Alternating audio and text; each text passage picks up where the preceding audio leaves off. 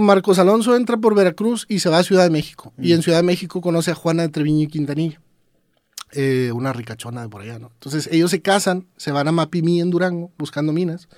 Tienen a estos siete hijos. Mm, Las minas que encontraron no eran muy buenas. Y se van a Saltillo y luego llegan a Monterrey. Y Diego de Montemayor les otorga una merced de tierra, bueno, varias mercedes de tierra, entre ellas a Nicolás de los Garza. Por eso se llama de los Garza, porque se los da a los Garza, ¿no? Pero realmente ellos tenían propiedades en San Nicolás, en Apodaca, en Monterrey, en muchas partes, ¿no? El tema es que proliferaron mucho, porque por ejemplo en el caso de uno de los hijos de Marcos Alonso, que se llama Blas de la Garza, solo él, con la misma esposa, con Beatriz González Hidalgo, Proliferaron. sí, tuvo 18 Ay, huercos. cabrón. 18 huercos con la misma, ¿no? y esto estás hablando que fue hace O sea, para... esa señora o esa morra estuvo embarazada 20 años de su vida. Sí. O en recuperación. Sí, y esto estás hablando que son 13 generaciones atrás de tu nacimiento. Ok, ellos son ancestros míos. Ellos son ancestros tuyos y míos y de la mitad de la... No, de- del 90% de los originarios de... O más bien del 100% de los originarios de acá, ¿va? Ok. Pero ¿cómo se conecta con mis apellidos? Porque en, esa, en la línea de apellidos que tengo ahí están presentes Sí, que de la Garza o Treviño. de los dos. De los dos. Chinga. Y traes Montemayor también. Lo A que pasa es que tú tienes dos apellidos, ¿no? Pero tus padres tienen cuatro, tus abuelos ocho, bisabuelos 16, tatarabuelos 32 y así se sigue exponenciando, ¿no? Entonces, pues imagínate tú, 13 generaciones atrás, pues tienes un mundo de apellidos, ¿no? Y traes Elizondo, y traes Lozano, y traes Cantú, y traes Villarreal, y traes De la Garza, y traes pues, todos los apellidos que son originarios de acá, ¿no? Eh, finalmente, pues eran muy poquitos, eran como 30 apellidos los que te puedo decir que, que se pudieran considerar fundadores del- de los pueblos de aquí de Nuevo León, ¿no? Y digo, no nada más me refiero a Monterrey o así, me me refiero a Allende, Santiago, Montemorelos, Sí. Marín, Suazua, etcétera, etcétera, ¿no? Entonces, eh, en el caso de tu genealogía, haz de cuenta que yo hice dos líneas genealógicas, ¿no? Una para que te dieran la nacionalidad portuguesa, que, pues haz de cuenta que si brincamos por varios apellidos, si quieres darles una revisada. Haz de cuenta que hay una, hay una que termina eh, con Marcos Alonso de la Garza, esa es la que te da la nacionalidad portuguesa. Y hay otra que termina con un Francisco Martínez Guajardo. Ok, Marcos Alonso de la Garza, ese sale como 13 en la línea de mi papá, me imagino, Sí, que es la de Martínez. sí, correcto. ¿Él, él, él quién era? Él ah, él es es el, el que que- la, la hace en Lepe, Huelva, que, que es el que tiene siete hijos y que se cambian a Garza y Treviño, ¿no? Sí, correcto. De, de, de, de la cantidad de gente que se apellida Martínez, ¿todos son descendientes de él? ¿O, No, en la o hay más como este güey? No, en la otra línea que tú tienes, eh, yo llegué a un Francisco Martínez Guajardo. En la línea Osuna, o sea, ni siquiera en mi línea. No, no, en la línea Martínez. Ok. Es que haz de cuenta que si te fijas, ambas van por tu papá. Pero haz de cuenta que hay una, eh, por así decirlo, se particionan en la generación 8. O sea, de cuenta, en tu generación 8 tienes a un Joseph Rudecindo Martínez, que se casa con una María Gertrudis de la Garza Montemayor, ¿no? Entonces, si tú te vas por Joseph Rudecindo Martínez, vas a llegar a Francisco Martínez Guajardo, que él es el primer Martínez conocido que llega al noreste de México. O sea, más Mm. para arriba no hay, ¿va? Él es el Martínez. Él es el Martínez. no mames, hay un chingo de Martínez. Bueno, pues todos vienen de él, ¿va? Sí. Digo, este, hu- hubo otro Martínez que también llegó, pero más que Mm. nada es este muchachón, ¿no? Entonces, eh, él se asienta en Saltillo, ¿no? Y no hay mucha información en Saltillo al respecto, porque los historiadores dicen que hubo una, un incendio en, en Saltillo y mucha información se quemó. Yo la realidad es que he investigado y he platicado con, con colegas de genealogía y de historiadores y no hay ningún registro que diga que realmente hubo un incendio que hizo que los documentos se perdieran, ¿no?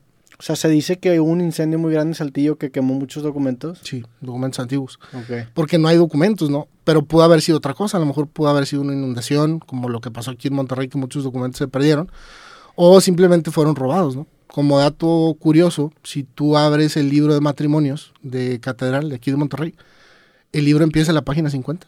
Ok. Las primeras 48, 49 hojas no existen. ¿Alguien se las robó? No, No se sabe dónde están. ¿Y esos matrimonios de qué año eran? Eh, pues despacito de la fundación de, de O sea, Monterrey. mil- mil- ¿Qué se fundó Pri- Monterrey? 1596. Ok, Por el tubo de los 1600, ¿no? Ok. El tema es que aquí es donde entra lo interesante de los primos de Nuevo León, ¿no? Porque era tan poquita gente que no tenías otra opción más que casarte con tu primo, ¿no? O tu, tu prima más bien. Y entonces eh, la iglesia católica te decía, oye, sí te puedes casar con tu primo, pero tienes que pedir un permiso especial. Ese permiso le llamaban dispensa matrimonial. ¿Cuál era el tema? Pues que en el noreste de México no había arquidiócesis. Entonces, si tú querías pedir un permiso matrimonial para casarte con tu primo, tenías que mandar una solicitud a la arquidiócesis de Guadalajara para ver si te daban chance de casarte con tu primo. La mayoría de los casos siempre te daban el permiso, ¿no? Más bien era un tema económico. Ok.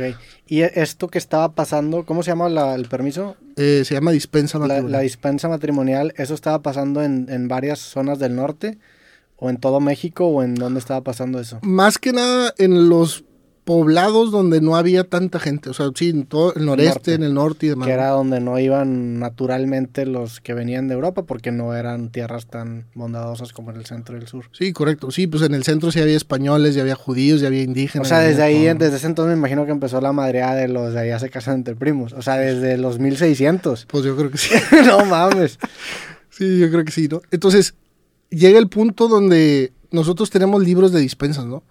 Y nosotros tenemos cuatro libros de este tamaño, donde en una sola hoja caben cuatro matrimonios de dispensas. Entonces, ¿Y, er- y eran primos hermanos, primos segundos, primos... Generalmente eran tercer grado de consanguinidad con tercero o tercero con cuarto. Es decir, mi abuelo es hermano de tu abuelo o de tu abuela, o es hermano de tu bisabuelo o de tu bisabuela. Ok. Eso era lo, como lo más común, ¿no? Y desde el punto de vista de riesgo, o sea, de riesgo de, de- de personas Pues tú naciendo... dime cómo saliste.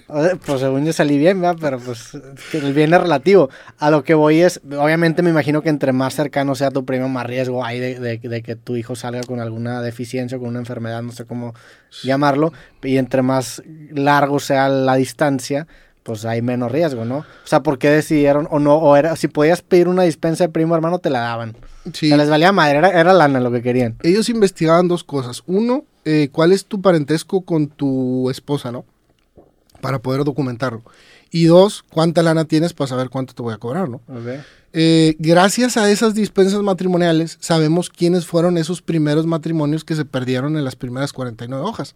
Porque imagínate, yo me caso Mm. con mi esposa y ahí menciona quiénes son mis padres y mis abuelos, o a lo mejor hasta mis bisabuelos, ¿no? Ok. Entonces ahí haces el amarre de, oye, ¿sabes qué? Pues es- no está este matrimonio en Monterrey, pero pues aquí se tuvieron que haber casado porque aquí dice Sí. que estos eran los... los O sea, se recuperaron entonces esas páginas. Pues no es que se recuperaron el- las páginas en sí, pero sí el know-how de cómo hacer esa conexión genealógica entre esas personas. ¿no? Ok. Incluso tengo un cliente. Cuando hice su genealogía, le digo, oye, sacaste récord. Te tocó cinco generaciones seguidas de, de dispensas. No mames. Y me dice, oye, ¿qué significa? Le digo, oye, pues por cinco generaciones seguidas se casaron primos con primos, ¿no? ¿Y yo cuántas tengo? No, tú tienes una nomás. Nada más una. Ah, bueno, bueno, pues está por esta línea, ¿verdad? porque por otras líneas a lo mejor sí tienes más. ¿verdad? O sea, las que son. ¿Cómo sé cuál es la línea que, que, tiene, que tiene dispensa? Eh, mm, ¿Y qué tan lejano es? ¿O cercano es? Me imagino que es la Miguel. 12, ¿no? Que dice dote matrimonial por dos mil pesos. Ah, bueno, no, ese es un, ese es un dato que apunté ahí interesante nada más, ¿no? Mm. Haz de cuenta que en el caso de Blas de la Garza y Beatriz González Hidalgo, eh, el matrimonio no existe, no estaba. Pero sabemos que se debieron de haber casado más o menos en esa época, porque a ella le dieron un dote matrimonial por dos mil pesos en 1615. Seguramente se casaron Mm. en 1615 o en 1616, ¿no? Como dato interesante, más o menos para darte una idea de cuánta lana era dos mil pesos de aquella época, una casa costaba alrededor de 100 pesos Órale. y un esclavo que era extremadamente eh, caro costaba alrededor de 300 pesos, tres casas. No mames. ¿Y por qué costó tan caro el dote matrimonial? No, pues porque tenía lana y se lo dieron. O sea, era- el dote es, imagínate que tu esposa, tú, tú, tú tienes una novia, ¿no? Y el papá de tu novia, pues dice, oye, ¿sabes qué? Pues le voy a dejar a mi hijita una lana para que pueda hacer ahí su vida, ¿no? Como era gente que pues sí tenía más o menos lana, pues le dejaron dos mil pesos en dote, ¿no? Ah, o sea, fue un regalo de los papás cuando se casó. Es un dote matrimonial. Es un dote matrimonial. Ujú. Ok. Sí, eh, que generalmente, eh, como dato interesante, el dote, la mayoría de las veces nada más se la dejaban al primogénito o al que le decían el mozo, que era el consentido, ¿no? Ok. Este, por ejemplo, si tenías 18 hijos y le ibas a dar tu fortuna a 18 hijos, pues nadie va a tener dinero, ¿verdad? Entonces, ah, pues, Sí. escogías al privilegiado y ese seguía tu apellido y era el del abolengo, por así decirlo. Y los demás, pues, a ver cómo les... Me imagino también que cuando haces todos estos estudios al principio es muy, bueno, al, al principio es difícil y luego ya que llegas al ancestro que ya has recorrido su camino ya se vuelve fácil, ¿no? Porque ya te sabes el camino hacia dónde llegar con el ancestro que tiene. Sí, más o menos, eh, para darte una idea, nosotros hicimos para España como dos mil y pico de personas Ok. y para Portugal hicimos como cinco mil y pico, ¿no? O sea, como siete mil personas en Nuevo León van a ser o españoles o portugueses, eh, gracias a Roots. ¿Y qué, qué, o sea, qué es lo que determina si España o Portugal? Lo que pasa es que eh, el país, o sea, el país, la apertura que tiene a eso, porque pues la península ibérica es los dos, ¿no? Sí, lo que pasa es que ambas leyes salieron al mismo tiempo, ¿no? Tanto la de España como la de Portugal, pero España cerró en 2019. Entonces, todo el mundo quería España porque pues de entrada es nuestro idioma, ¿no? Y es donde realmente venimos, ¿no? Entonces, cuando cierra la ley de España, el 1 de octubre de 2019, pues lo que quedó era Portugal. Entonces dijo todo el mundo, oye, pues vamos a aplicar a Portugal, porque finalmente no es que apliques a la nacionalidad portuguesa, ¿no? Sino que estás aplicando a una ciudadanía europea. Porque tú como portugués, pues vas a poder vivir, trabajar y estudiar en Portugal y otros 27 países de la Unión, bueno, 26 países más de la Unión Europea, aparte de Portugal, ¿no? Entonces, pues hay muchas ventajas de trabajo, de estudio, de... No sé si sabías, seguramente sí, pero ni tú ni yo vamos a tener jubilación en México. Desde el 97 que tronó el... O sea, más o menos tú tuviste que haber nacido en agosto del... antes de agosto de 1981 y haber empezado a trabajar a los 16 Sí. para tener derecho a jubilación, ¿no? Entonces, esa es una ventaja. Si tú te vuelves europeo, trabajas 15 años allá, pues tienes derecho a jubilación, ¿no? Un chingo, 15 años allá. O sea, si, si dejo de trabajar, tengo que trabajar aparte de 15 allá para que den jubilación. Sí. Pues me a empezar a poner las pilas. todavía, todavía, todavía tenemos Estamos chavos. chavos. Es decir, y entonces, haz de cuenta que yo lo que estaba viendo en el